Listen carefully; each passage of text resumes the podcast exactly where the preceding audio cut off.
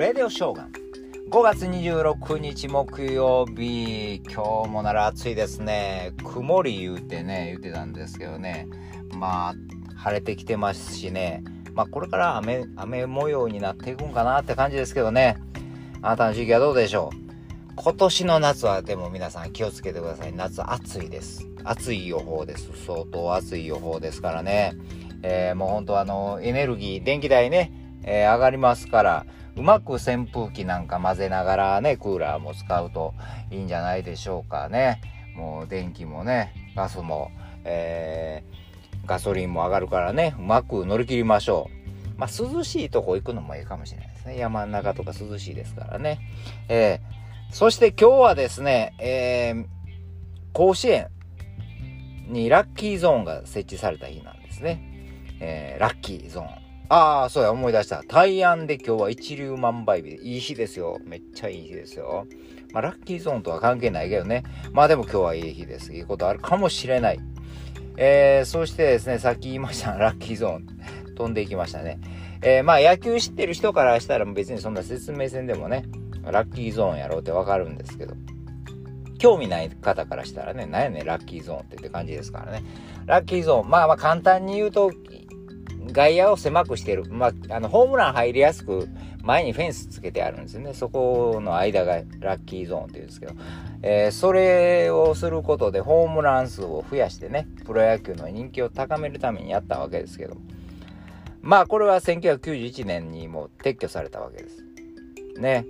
もう、だって、だんだんだんだんもう選手も大きなってきたし、体格ね、今なんか190センチ以上の選手いっぱいいてますよね。さらにバットもボールもようなって飛ぶようになったということでですね、もうホームランがもうどんどんどん増えたということで、フェンス外したと。えー、じゃあ、メジャーはどうやと？メジャーにもこのラッキーゾーンはあんのかということで、ラッキーゾーンという言葉自体はこれも和製英語でそんな言葉はないんですけどもですね。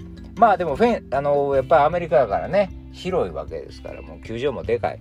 でまあ形も変形してるのがあるからあのフェンスをつけてあるんですよね。似たようなね。えー、そんな中やっぱアメリカでですねホームランねといえば誰ですか？そりゃそうでしょ大谷選手選手でしょ。選手じゃない選手でしょ。ね。大谷選手ね。このエンゼルスのですね、えー、スタジアムですね、エンゼルスタジアムですけど、ここはですね、エンゼルスの選手がホームランを打つとですね、まあ大谷選手とか打つと、えー、球場に岩岩みたいに、うわーって、まあまあまあ、まあ、もう、アミューズメントパークみたいになってるんですね。岩があって、その間から水がプワーって噴水して、で、ほあのー、花火がドンドンドンってやって、もう、もうディズニーランドか USJ かいうぐらいのバンバンってやるみたいですね。見てみたいな思いますね。いっぺん大谷選手を生でね、しかもアメリカのそういうね、メジャーの球場で見てみたいな。絶対ええやろうなと思いますけどね。えー、イチロー選手も見たことあるんですよ、イチロー選手は。グリーンスタジアムでも見たことあるし、あのー、メジャーに行ってからね、マリナーズで、えー、日本で、えー、メジャーの開幕戦やったはずなんですよね。あの、東京ドームでね。それ、あの、見に行ったんですよ。息子が幼稚園ぐらいやったと思いますね。連れて行ったんですよ。ね。結構しましたよ。上の方やけど、あの、上の席やったけどね、あの、遠い席やったけどね。で、その時、ね、メジャーの雰囲気をね、子供にも味わしたろう思って行ったんですけどね。第一声、お父さん、一郎ちっちゃいね。一郎ちっちゃいね。遠いからな。遠いからな。もうほとんどだから、あのー、スクリーンばっかり見てて、ね、本物ちっちゃいが遠いからね。